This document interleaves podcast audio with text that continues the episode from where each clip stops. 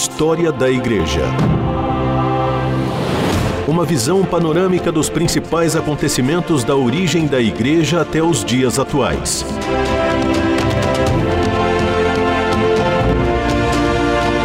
Apresentação do pastor e historiador Marcelo Santos.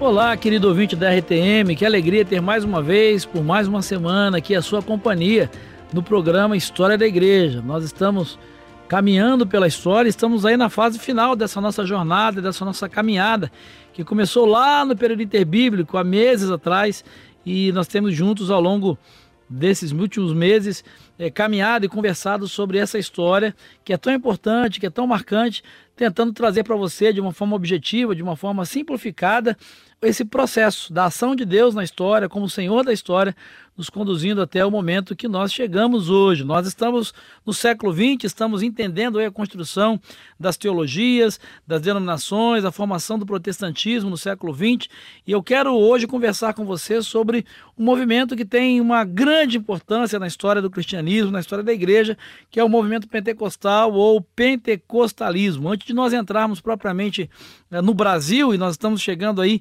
para estudar a igreja evangélica brasileira, eu quero conversar com você sobre a origem do pentecostalismo, a origem histórica do pentecostalismo ou do pentecostalismo histórico, como preferem alguns. Né? Repetindo aí o que virou um senso comum, nós não temos a menor dificuldade de dizer que o pentecostalismo é o mais importante fenômeno religioso do século XX.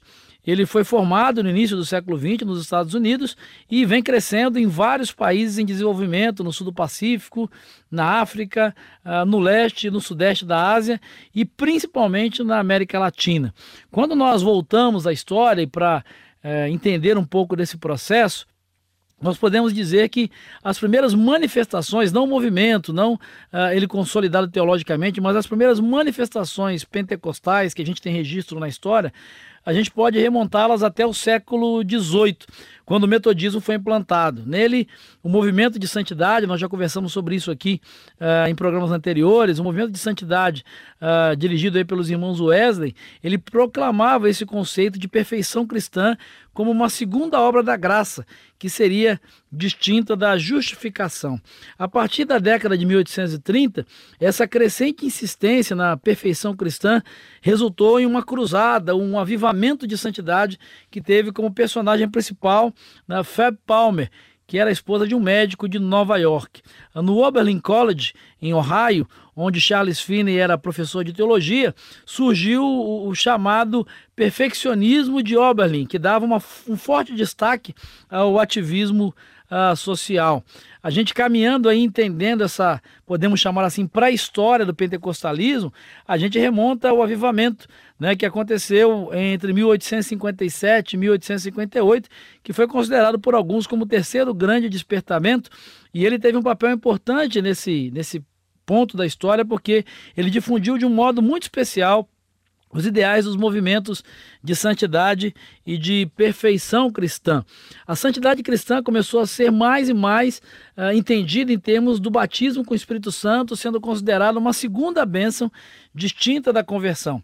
Outras práticas começaram, a partir desses movimentos, a, a, ser destacadas, como as profecias, as curas e os milagres. Surgiram também, nesses movimentos de despertamento ou de avivamento, né, vários inários pentecostais que são uma marca aí do surgimento desse movimento. Nessa época, várias igrejas metodistas e de outras denominações que abraçaram esse movimento e sua teologia acabaram por criar as suas próprias associações. Por exemplo, a gente pode destacar a primeira delas, que foi a Associação Nacional Holiness, criada em 1867 em Vineland, Nova Jersey, e a maior delas, a Associação Holiness de Iowa, em 1879.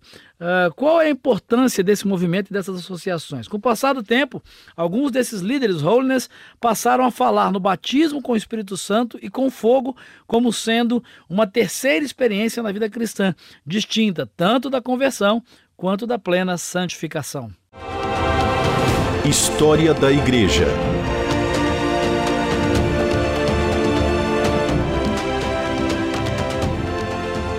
Nós chegamos então ao século XX, ou a virada do século, né? no ano de 1900, quando um pregador metodista, influenciado pelo movimento de santidade uh, pregador conhecido chamado Charles Fox Parham, que viveu entre 1873 uh, em 1929, ele fundou o Instituto Bíblico na cidade de Topeka, estado do Kansas. Uh, há cerca de 20 anos ele, ele vinha ensinando que a glossolalia, ou seja, o falar em línguas desconhecidas ou estrangeiras ou línguas estranhas, ele defendia que essa glossolalia devia acompanhar esse batismo no Espírito Santo tão popular nos circuitos holiness. A novidade na teologia de Charles Parham é que ele foi o primeiro a considerar o falar em línguas como a evidência inicial do batismo no Espírito Santo. No dia 31 de dezembro de 1900, Charles Parham e seus alunos eles realizaram um culto de vigília em seu instituto bíblico para aguardar a chegada do novo século.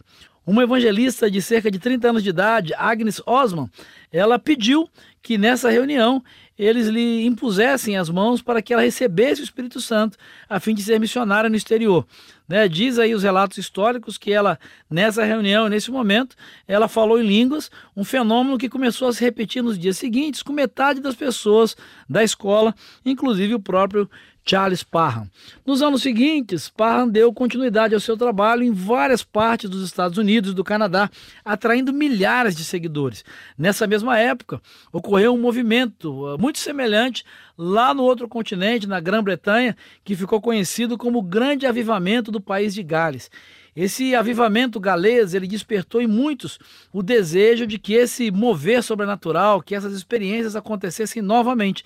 E isso fez com que as reuniões de oração se multiplicassem uh, muito no continente americano em busca desse objetivo. O movimento de Charles Parham recebeu diferentes nomes, você vai encontrar aí na bibliografia né, da história da, da, da, do protestantismo, na história do pentecostalismo, na história da igreja, enfim, você vai encontrar esse mesmo movimento com vários nomes, né?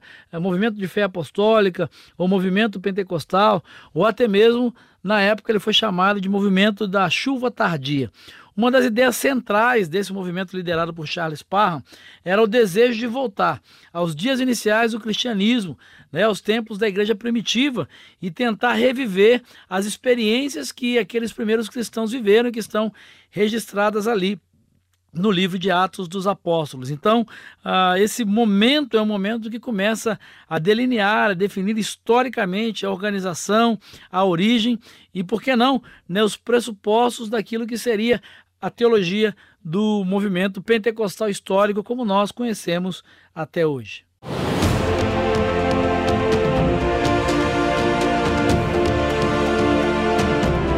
Você está ouvindo História da Igreja. Bom, enquanto a tradição Holiness dava maior destaque à santidade ou à santificação, uh, esse novo movimento né, que surge a partir do, do movimento Holiness, que começa a ser conhecido então como movimento pentecostal, ele começa ou passa a privilegiar o conceito de poder.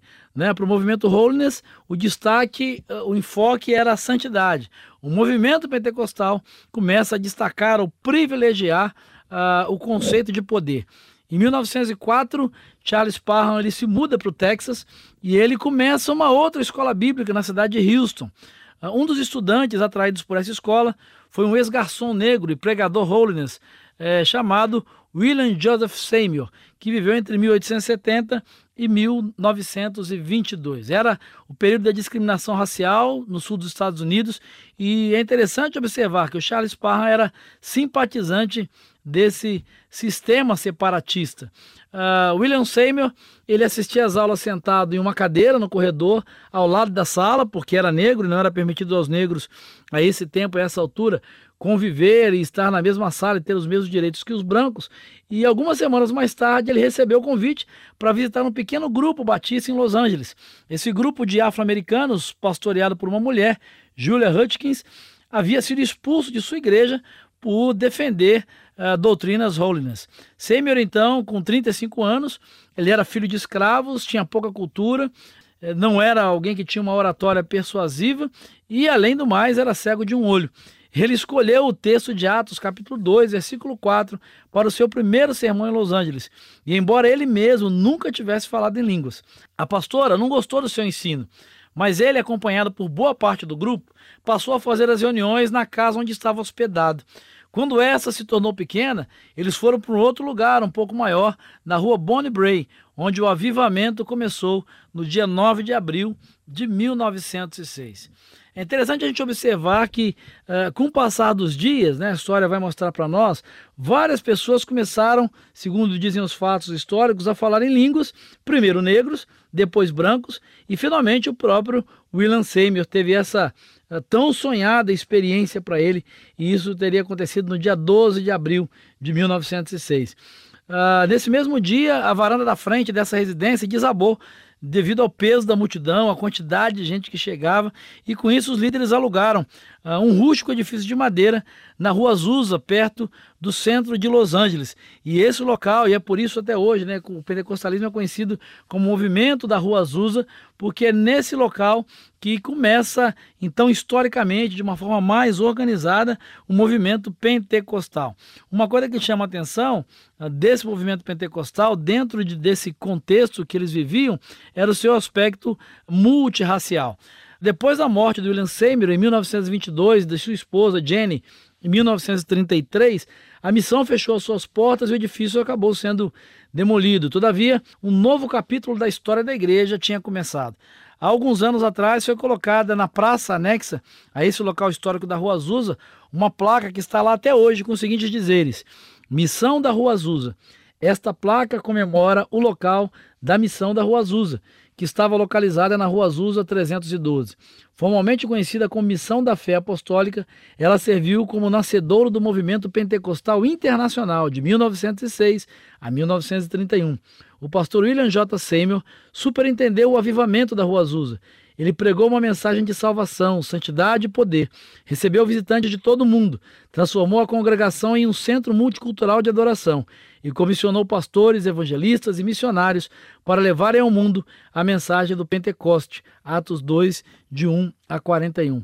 Hoje, diz a placa e termina, os membros da, do movimento pentecostal carismático totalizam meio bilhão ao redor do mundo. Fevereiro de 1999, Comissão Memorial da Rua Azusa. É muito interessante a contribuição desse movimento e a gente é, vale destacar o papel desses dois grandes personagens, né? William Seymour e Charles Parham.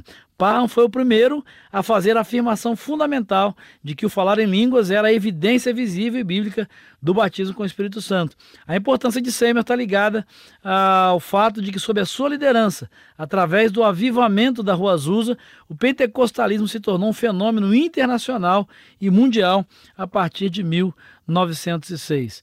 Né? E há desdobramentos que nós vamos estudar mais à frente a partir disso de igrejas que vão surgir, como a Igreja Assembleia de Deus, a Igreja, a Congregação Cristã do Brasil, a Igreja do Evangelho Quadrangular. Algumas características interessantes também uh, é a questão de que existe uma valorização das mulheres, né? O movimento pentecostal, quando ele surge, ele além da questão racial, de aproximar negros e brancos, ele vai também favorecer a atuação das mulheres. E a gente entra então no século XX estudando, conhecendo um pouco mais sobre o protestantismo e todas as suas nuances quando ele chega ao Brasil, seja no aspecto histórico, pentecostal ou neopentecostal. Mas isso é uma outra história. Nós vamos começar a conversar a partir do próximo programa. Eu espero encontrar você lá. Um grande abraço e que Jesus te abençoe. História da Igreja. Uma visão panorâmica dos principais acontecimentos da origem da Igreja até os dias atuais. Produção e apresentação: Pastor Marcelo Santos. Realização: Transmundial.